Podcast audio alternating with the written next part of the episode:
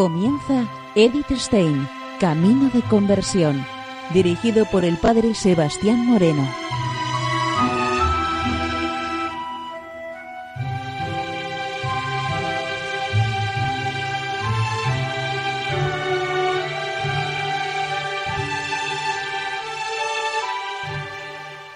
Muy buenos días, Nord de Dios. Seguimos conociendo a Edith Stein, Camino de Conversión.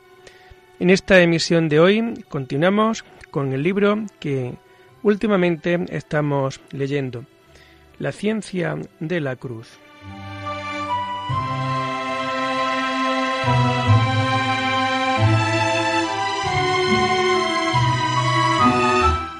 Nos comenta Edith Stein lo siguiente.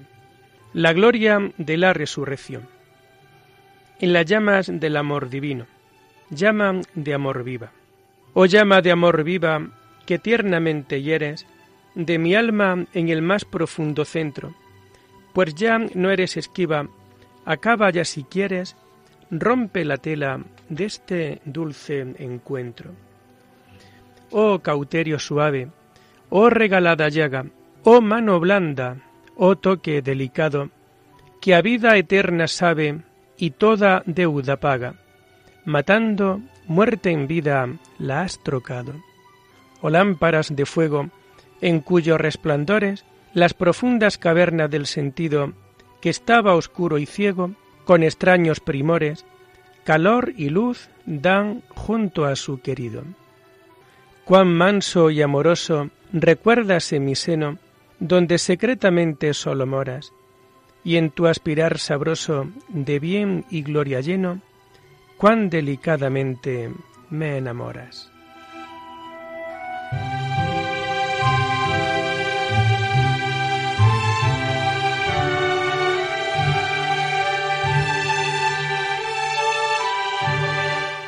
En el umbral de la vida eterna, el alma ha escapado de la noche. Lo que ahora le sucede es superior a cuanto se pudiera expresar con palabras. Las exclamaciones de ansia, oh y cuán tratan de expresarlo. Por eso el santo ha vacilado a acceder a la petición de su hija espiritual Ana de Peñalosa de declarar las cuatro estofas. Por eso el santo ha vacilado a acceder a la petición de su hija espiritual Ana de Peñalosa de declarar las cuatro estrofas, sentía la insuficiencia del lenguaje para declarar algo tan espiritual e interior. Pero después de algún tiempo le pareció que el Señor ha abierto un poco la noticia y dado algún calor, incluso que él mismo le animó a ponerse manos a la obra. Algún calor. De hecho, se tiene la impresión de que no sólo las cuatro estrofas del poema, sino todo el comentario no es más que una explosión de la llama de amor viva. Por eso también nosotros, solo con un santo respeto, podemos acercarnos a estos divinos secretos en lo más íntimo de un alma escogida. Pero después de que ha descorrido el velo, no está permitido callar. Tenemos ante nosotros lo que su vida y noche, tal y como nos ha llegado a nosotros, nos debían. El alma en la meta del largo camino de la cruz en la unión beatificante. Ya se dijo anteriormente que también los primeros escritos revelan haber sido compuestos por alguien que ya ha alcanzado la meta. El poema de la noche oscura apenas se puede entender de otra manera, pero en las declaraciones de las estrofas se ha retrotraído al tiempo en que atravesaba todavía la noche y la ha explicado como si estuviera todavía envuelto en ella tan solo mirando hacia adelante, nos ha dicho algo acerca de su meta, pero ahora se encuentra sumergido en la radiante luz de la mañana de la resurrección. Si todavía habla de cruz y de noche, lo hace retrospectivamente. Precisamente esta mirada retrospectiva hace que esta obra en nuestro contexto sea muy significativa. La nueva vida ha nacido de la muerte, la gloria de la resurrección es el premio a la fiel perseverancia en la noche y en la cruz.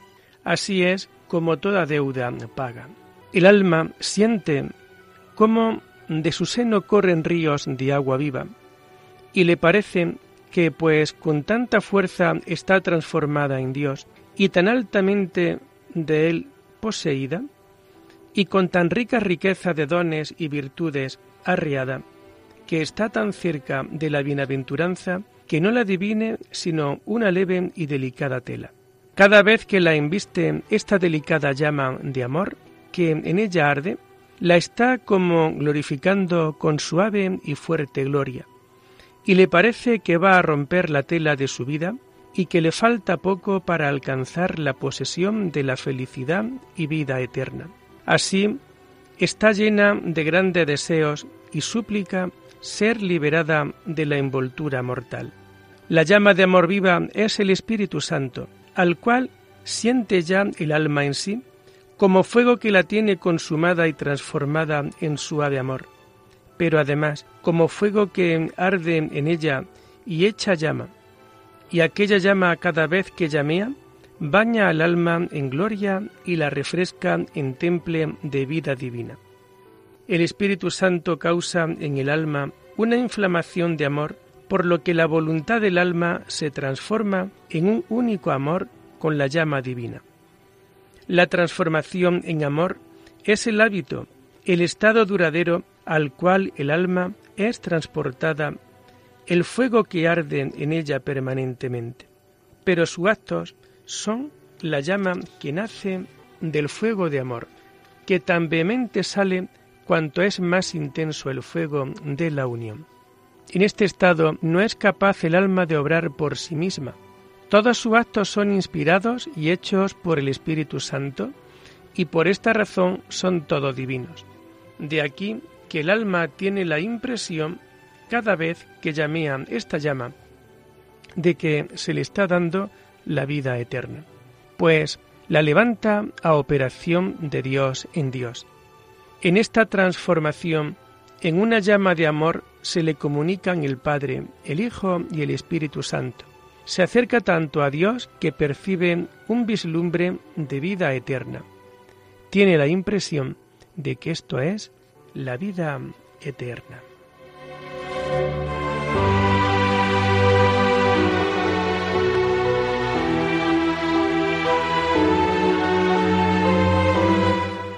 Nos comenta Edith Stein lo siguiente. La llama del amor divino toca al alma con la ternura de la vida divina y la hiere tan fuertemente en su interior más profundo que se derrite de amor. ¿Cómo se puede hablar aquí todavía de heridas? De hecho, estas heridas son como llamaradas ternísimas de delicado amor, juegos de la eterna sabiduría, llamaradas de tiernos toques que a el alma tocan por momentos, de parte del fuego de amor que no está ocioso. Esto sucede en el más profundo centro del alma, donde no pueden penetrar ni el demonio ni los apetitos, por lo que está completamente sin ser disturbada, sustancial y deleitablemente. Cuanto más interior es, es más pura, y cuanto hay más de pureza, tanto más abundante y frecuente y generalmente se comunica a Dios. Y así es tanto más el deleite y el gozar del alma, porque es Dios el obrero de todo, sin que el alma haga de suyo nada. Ella puede hacer algo por sí misma sólo con ayuda de los sentidos corporales, de los cuales en este estado está completamente apartada. Y así su negocio es ya sólo recibir de Dios, el cual sólo puede en el fondo del alma, sin ayuda de los sentidos, hacer obra y mover al alma. Y así todos los movimientos de tal alma son divinos. Son actos divinos, pero sin embargo también actos del alma, porque los hace Dios en ella con ella, que da su voluntad y consentimiento. Cuando el alma dice que el Espíritu Santo la hiere en su más profundo centro, quiere decir con ello que hay otros puntos menos profundos en ella, que corresponden al logrado del amor divino pero ahora es tocada y alcanzada en su sustancia, en su operación y en su fuerza. No quiere con ello significar que sea ésta tan sustancial y enteramente como en la beatífica vista de Dios en la otra vida. Lo dice así solamente, para dar a entender la curiosidad y abundancia de deleite y gloria que en esta manera de comunicación en el Espíritu Santo siente, el cual deleite es tanto mayor y más tierno cuanto más fuerte y más sustancialmente está transformada y reconcentrada en Dios. Pero esto no sucede aquí tan perfectamente como en la vida eterna. Aunque por ventura el hábito de la caridad puede el alma tener en esta vida tan perfecta como en la otra, mas no la operación ni el fruto. Pero su estado resulta tan semejante al de la vida futura que estando el alma convencida de que es así, se atreve a afirmar, de mi alma en el más profundo centro. Quien no tenga de ello experiencia lo juzgará exagerado, pero el Padre de las Lumbres, cuya mano no es abreviada, y con abundancia se difunde, a un alma ya examinada, purgada y probada en el fuego de tribulaciones y trabajos y variedad de tentaciones, y hallada fiel en el amor, deje de cumplirse en esta fiel alma, en esta vida, lo que el Hijo de Dios prometió. Conviene a saber que si alguno le amase, vendría la Santísima Trinidad en él y moraría de asiento en él, lo cual es ilustrándole el entendimiento divinamente en la sabiduría del Hijo y deleitándole la voluntad en el Espíritu Santo, y absorbiéndola el Padre poderosa y fuertemente en el abrazo abismal de su dulzura. En el alma, en la que arde la llama de amor viva, obra del Espíritu Santo algo mucho más elevado que aquella comunicación y transformación de amor, porque lo uno es como ascua encendida y lo otro como, según habemos dicho, como ascua en que tanto se afervora el fuego, que no solamente está encendida, sino echando llama viva. La unión simple es comparada al fuego de Dios que está en Sión, es decir, en la iglesia militante en la que el fuego del amor no está en extremo encendido, y la unión de amor con inflamación de amor, al horno de Dios que está en Jerusalén. Visión de paz en la iglesia triunfante, en la que este fuego, como en un horno, está encendido en perfección de amor. El alma no ha alcanzado todavía la perfección del cielo, pero echa llamas como horno de fuego en contemplación pacífica, gloriosa e incandescente de amor. Experimenta cómo esta viva llama de amor vivamente le está comunicando todos los bienes.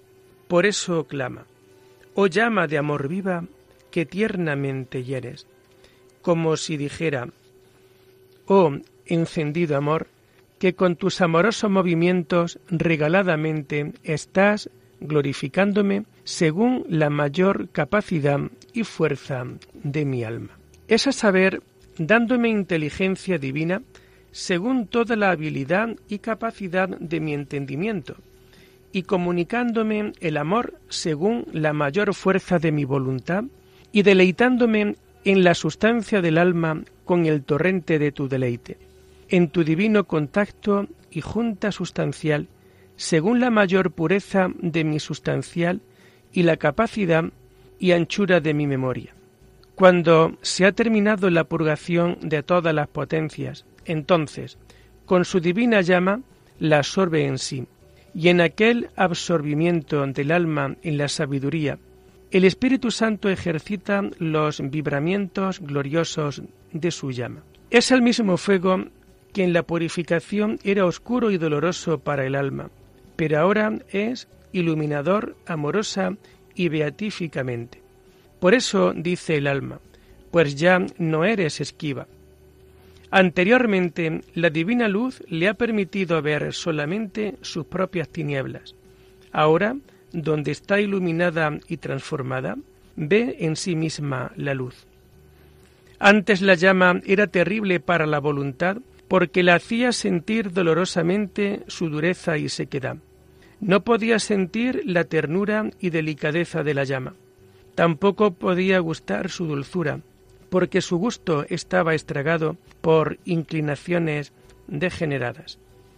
El alma no podía apreciar las inmensas riquezas ni el deleite de la llama de amor y sentía bajo su influjo solamente su propia pobreza y miseria. En todo ello piensa retrospectivamente y con esas breves palabras quiere decir, pues ya no solamente no me eres oscura como antes, pero eres la divina luz de mi entendimiento, que te puedo ya mirar. Y no solamente no hace desfallecer mi flaqueza, mas antes eres la fortaleza de mi voluntad con que te puedo amar y gozar, estando toda convertida en amor divino. Y ya no eres pesadumbre y aprieto para la sustancia de mi alma, mas antes eras la gloria y deleites y anchura de ella. Y como se sabe ya tan próxima a la meta, pide por último, acaba ya si quieres.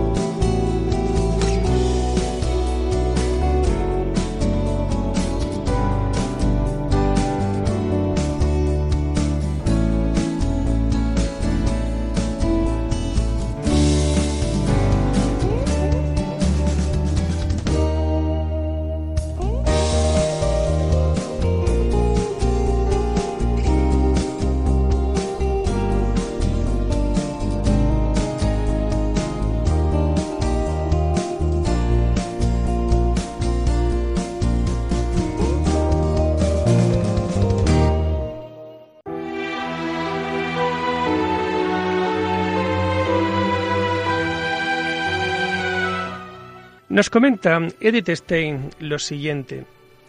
Es la petición del perfecto matrimonio místico en la visión beatífica. Como el alma en este tan alto estado está completamente abandonada en Dios y casi sin deseo, no quiere pedir otra cosa. Pero como vive todavía en esperanza y no tiene la plena posesión de la filiación divina, suspira por la plenitud, y esto tanto más intensamente por cuanto ha experimentado el pregusto y el goce de ello, en cuanto es posible en la tierra. Tan elevado es este grado que cree en su naturaleza tendría que deshacerse, porque la parte inferior no está en grado de soportar un fuego tan subido y potente, y así sucedería verdaderamente si no viniera Dios en ayuda de la debilidad de su naturaleza y no la sostuviera con su diestra. Por lo demás, estos breves destellos de contemplación son de tal suerte que antes sería poco amor no pedir entrada en aquella perfección y cumplimiento de amor. También se da cuenta de que el mismo Espíritu Santo la convida a la gloria, al igual que la esposa es llamada en el cantar de los cantares. Levántate, amada mía, hermosa mía, y vente. Acaba ya si quieres. Con esto pide el alma aquellas dos peticiones que Él nos enseñó en el Evangelio. Conviene saber, venga a nosotros tu reino, hágase tu voluntad. Para que pueda realizarse la unión perfecta, han de ser quitadas todas las telas entre el alma y Dios.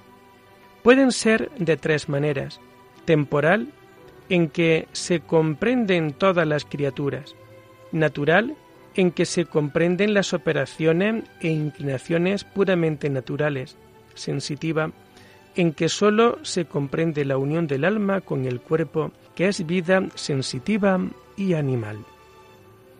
La primera y segunda han tenido que haber sido rotas para llegar a la unión en que ya se encuentra el alma. Esto aconteció por los encuentros esquivos de esta llama cuando era ella esquiva. Ahora solo queda por romper la tercera tela de la vida sensitiva, la cual, en esta unión con Dios, es tan sutil y delgada como un velo. Y cuando se rompa podrá hablar el alma de un dulce encuentro, porque el morir natural de esta alma es muy diverso de la de los demás, aunque sean semejantes las circunstancias de la muerte. Aunque en enfermedad muera o en cumplimiento de edad, no las arranca el alma, sino algún ímpetu y encuentro de amor mucho más subido. Y más poderoso y valeroso, pues pudo romper la tela y llevarse la joya del alma. Y así la muerte de semejante almas es muy suave y muy dulce, más que les fue la vida espiritual toda su vida, pues que mueren con más subidos ímpetus y encuentros sabrosos de amor, siendo ellas como el cisne que canta más suave cuando se muere. Que por eso dijo David que era preciosa la muerte de los santos en el acatamiento de Dios, porque aquí vienen en uno a juntarse todas las riquezas del alma, y van allí a entrar los ríos del amor del alma en la mar, tan anchos y representados que parecen llamares. El alma se ve a sí misma tan al canto de salir a poseer acabada y perfectamente su reino? Se conoce pura y rica y llena de virtudes y dispuesta para ello, porque en este estado deja Dios al alma ver su hermosura. Porque todo se le vuelve en amor y alabanzas, sin toque de presunción ni vanidad, no habiendo ya levadura de imperfección, y como ve que no le falta más que romper esta flaca tela de vida natural, con deseo de verse desatada y de verse con Cristo, haciéndole lástima que una vida tan baja y flaca le impida otra tan alta y fuerte pide, rompe la tela de este dulce encuentro.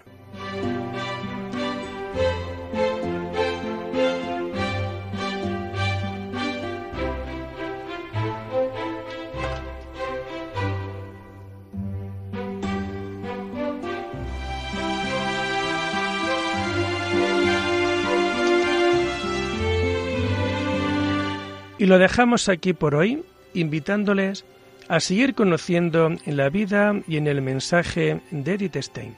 Hasta la próxima semana. Muy buenos días en el Señor.